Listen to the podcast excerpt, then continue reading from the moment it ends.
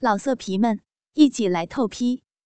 网址：w w w 点约炮点 online w w w 点 y u e p a o 点 online。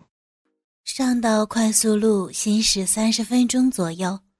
我拐上了内环高速路，然后又走了差不多十多分钟，我出了内环，拐上了福山路，路口就是华城宾馆，在门口还竖立着一块牌子，写着“北安市纪律委员会”。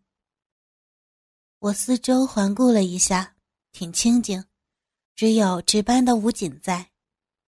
我停好了车。下车走到武警跟前，先是登记，值班的武警与里边联系了一下，然后让我直接上二楼。当我敲开房间门二零二的时候，一个身穿蓝色纪律检查委员会工作服的年轻人为我开的门。我刚走进去，门就关上了。年轻人对我说：“呃，麻烦你把你的手机给我。”我先是愣了一下，然后不知所措的哦了一声，掏出自己的手机递了上去。年轻人接过手机看了看，然后熟练的把手机关掉，放在了桌子上。房间里烟雾缭绕，布局很简单，中间是一张长办公桌，办公桌前摆着一张很普通的折叠椅。房间的一角有一个饮水机。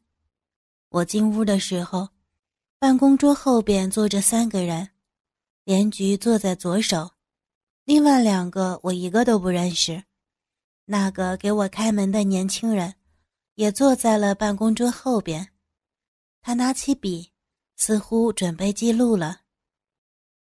这个我只有在电视剧里看到过的情节。今天却实实在在的摆在我面前，我的脑子一片空白。来坐吧，小周同志。连局首先发话，虽然说他的脸上还是有些许的笑容，但是眼神却十分凌厉。仅仅是这个场面，我就已经濒临崩溃了。我紧张的点了点头，坐在了椅子上。连局问我：“小周同志，喝点水吗？”我急忙摇摇头：“嗯，领导，我不渴，不渴的。”连局点点头：“嗯，那好。”停了一下，连局对我说：“小周啊，来，我给你介绍一下吧。”说着，他指了指坐在他身旁的第一个男人，说：“这位是咱们纪委的周处。”接着，他又指了指坐在周处旁边的那个男人，说：“这一位是纪委的张副局。”我机械地对着周处和张副局长点了点头。高大威猛的周处长说话声音洪亮，他看出了我紧张的样子，笑着说：“小周同志，你别紧张，咱们俩呢都姓周。”五百年前呢，那说不准是一家子，也就是本家人了。哈哈。话锋一转，周处突然说：“周亚平同志，你知道今天让你来这里是因为什么吗？”我略带哆嗦的点了点头，然后又马上摇摇头：“我，我，我不知道。”那好，那我就给你提个醒儿吧。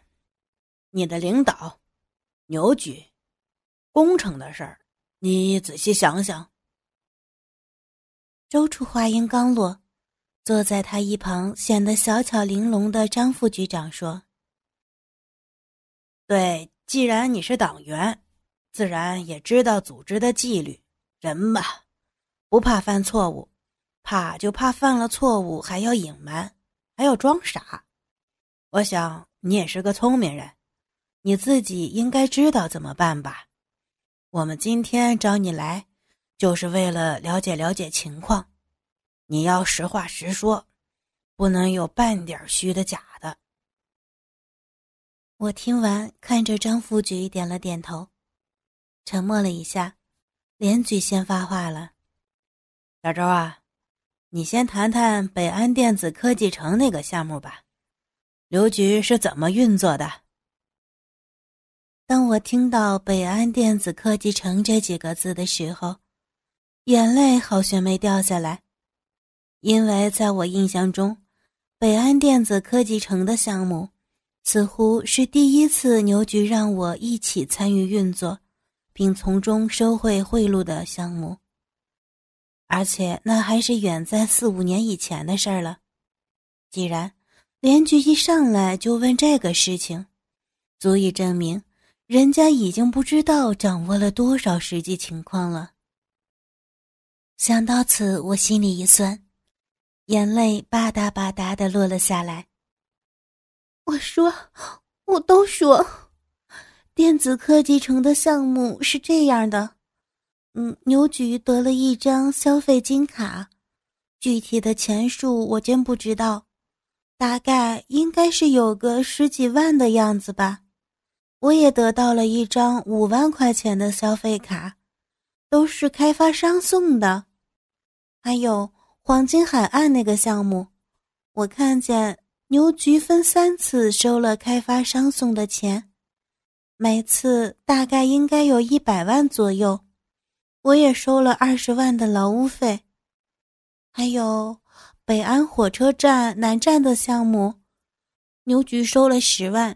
嗯，我收了两万的劳务费，还有紫金花园的项目，牛局收了七十万的项目返还款，我收了跑腿费五万。碧岭家园项目，牛局具体收了多少我不知道，不过和开发商一起吃饭的时候，我看到他们送了一张工行卡，估计。应该有十来万左右的样子。我得了一部轿车，后来我卖掉了，换成了现金是三万。嗯，黄海路商业街项目，牛局长前后一共收了八万，我得了两万的辛苦费。再有就是海滨娱乐城项目，牛局收了大概十几万的样子。我得到了两万的好处费，滨海大道商业街项目，嗯，牛局收了三万的美金，寄给了他在美国的家人。我收到了五千美金的好处费。观光岛的项目，牛局收了多少钱我不知道，但大概足有一百万左右。我得了二十万的好处费，还有。森林公园项目，牛局收了大概有五十多万的样子，我收到了两万的好处费。后来牛局又觉得不上算，最终开发商安排我和牛局去新马泰七日游，我们一分钱没花，都是开发商安排的。莱克购物广场项目。呃，牛局收了多少钱？具体的我不知道，我估计应该有二十万左右。我收了一万的辛苦费，在足足两个多小时以内，我像背书一样，把我所知道的事情一五一十的都说了出来。随着我的叙述，连局、周处、张副局的脸色。越来越阴沉，那个年轻人也不停的用笔记录着我说过的每句话、每个字。那你再谈谈，都有哪些开发商曾经和你们有过来往？周处说。我点了点头，仔细想了想，嗯，以前的主要是久安建设开发集团的人跟我们接触，后来。久安集团因为内部的事情退出了北安市场，取而代之的是滨海建设公司。现在从牛局这里拿项目的基本就是三家，他们都有黑社会的背景，张七、李玉喜，还有周老爷子。等记录员一一记录在案以后，连局又问：“嗯，谈一下你所知道的和牛局有过来往的政府部门官员。”我急忙点了点头，说：“嗯，土地局的李副局和审批科的刘科长。”资源部的张处，劳动局的李局和监察科的曹处长，人事局的刘子安局长，这些都是曾经托付人员进我们局，或者是在项目上说过话的人。这就是我知道的。连局点点头问：“那接下来再谈谈牛局平时生活作风的情况吧。”我听到这话，脸上一红。啊，牛局生活作风比较腐败。我作为他的属下和私人秘书，曾经多次陪他睡觉、过性生活。他看上的女人基本都是有求于他的。他利用手里的权力，又要钱又贪色。就是我本人也曾经多次参与到。他与其他女人的淫乱活动中，我，我还要继续说。连局打断了我：“呃，好了好了，具体情况就不用再说了。”说完，连局和周处小声的说了几句，周处又和张副局说了几句，最后，张副局对我说：“周小平同志，就根据你刚才交代的问题。”你自己的问题就很严重了。如果按照咱们现在现行的法律来讲，够上枪毙是没问题的。当然，我们还要根据你所交代的问题进行核实。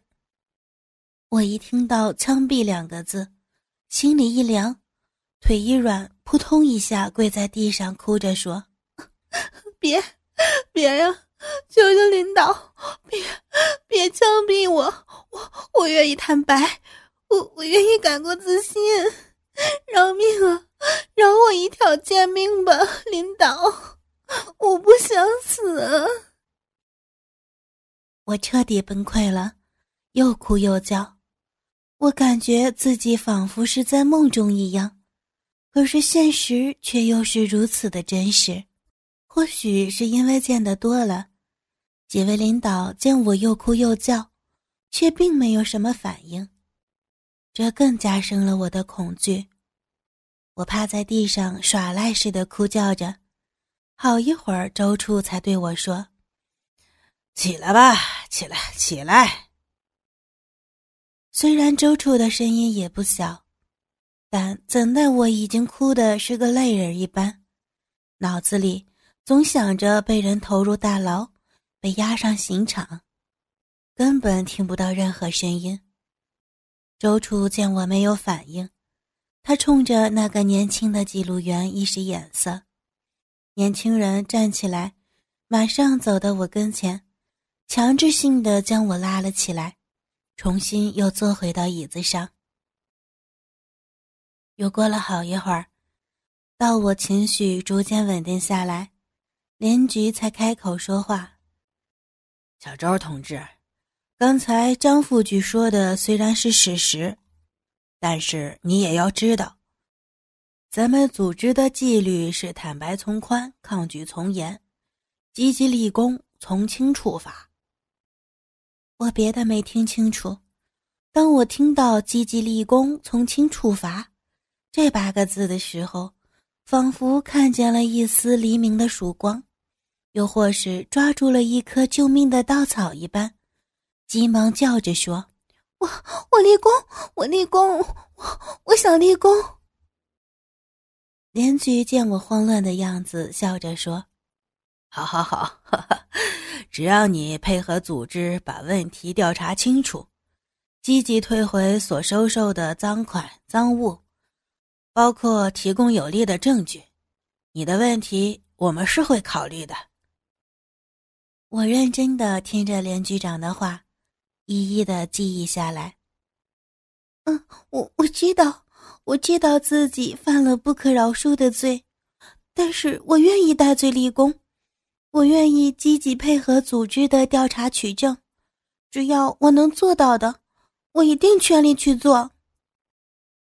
连局听完点点头，好好，你也知道，牛局已经是无法挽回了，他的罪行太过深重，你和他不一样，你既是他的办事人。也可以说是他的同伙，但是你其实也是受害者，我们会考虑这一点的。当我听到“受害者”三个字，不禁心里一酸，眼泪又掉了下来。连菊继续说：“既然要办，就要办得铁案如山，不能有一丝一毫的纰漏，因此取证是关键。”你刚才所交代的那些问题，都需要证据才能成立。严局说到这儿，我急忙说：“啊，领导，我知道，我想起了一个重要的事情。”周处在一旁马上说：“你说。”嗯，我想起来，我知道牛局有一个秘密的账本儿，虽然我没有接触过，但是我见过，那上面。记录着他每一笔钱以及谁送的，是出于什么目的送的，我曾经看见过。张副局马上在一旁说：“好哎，这是一个关键，这个账本你能弄得到吗？”我想了想说：“嗯，我想，凭借我和牛局的关系，应该没问题。”张副局直到这个时候。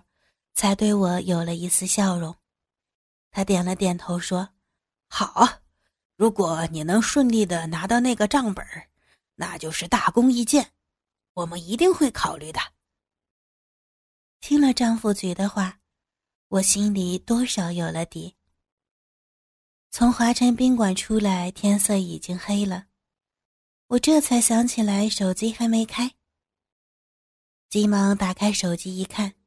只见竟然有好几个未接来电，而且全都是牛局的手机号码。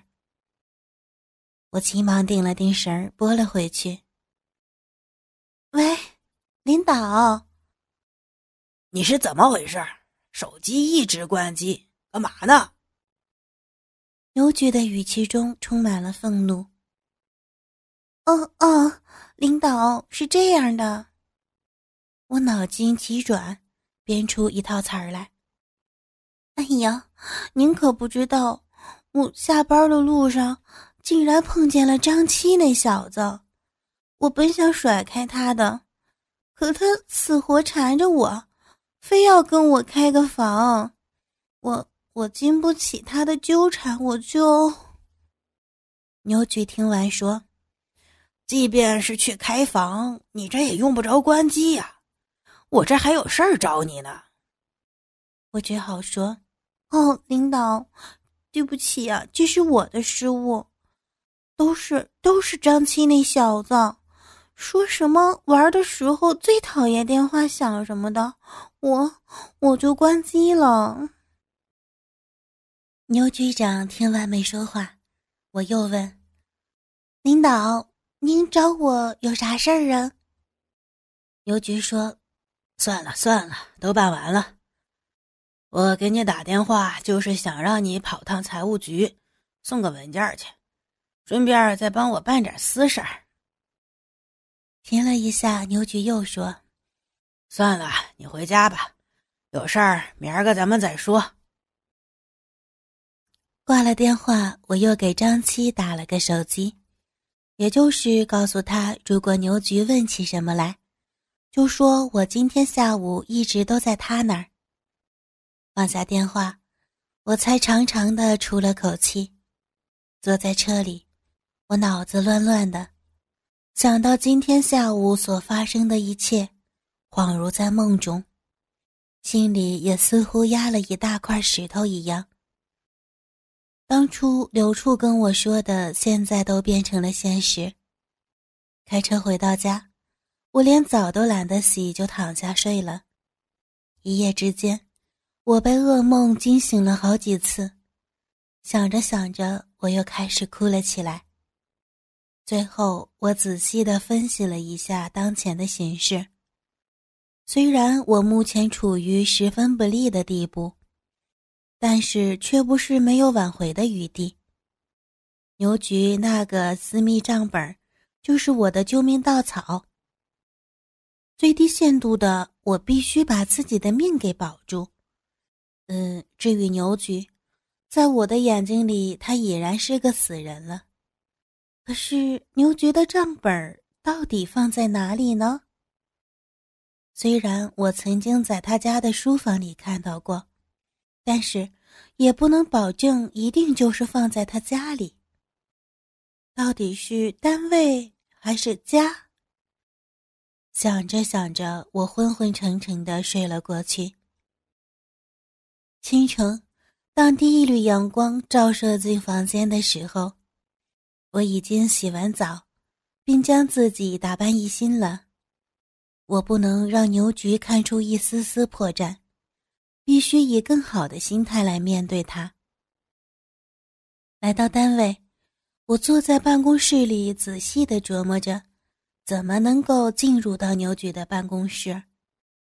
牛局的办公室不仅仅有门禁卡，而且还配有钥匙，这两样东西一样都不能少。怎么才能够弄得到呢？就在我琢磨着的当口，牛局却给我来电话了。他让我上楼说事儿。进了电梯，我心里砰砰直跳，一直盘算着那个账本的事情。进了牛局的办公室，只见他坐在转椅里边，正看着电脑屏幕，那聚精会神的神情，似乎电脑上有什么东西。特别的吸引他。我故作轻松的笑着说：“领导，我来了，啥事儿啊？”牛局看了我一眼，又继续看着电脑屏幕，笑着说：“小平，过来过来，给你看看这个。”我皮笑肉不笑的走到牛局跟前一看，只见屏幕上显示的似乎是一个玩扑克牌的画面。牛局正聚精会神的打着手里的牌，我笑着问：“哼，领导，怎么玩上这小孩玩的游戏了？这不是打扑克吗？”牛局看了我一眼，嘿嘿的笑着说：“傻丫头，我这个可不是一般的扑克牌，一把一万块钱的。”我心里明白。牛局是在玩网络上那种赌牌的游戏，故作吃惊地说：“呵，好家伙，一把就一万呢！”牛局笑着指了指屏幕下方的积分累计，看见没有？这都是我赢的钱，都已经打到我的账户里了。哈哈！我仔细看了看，差不多有个几十万的样子，笑着说：“哼。”还是咱们领导牛逼，脑子快，有决断。牛局更是得意的笑了起来。老色皮们，一起来透批！网址：w w w. 点约炮点 online w w w. 点 y u e p a o 点 online。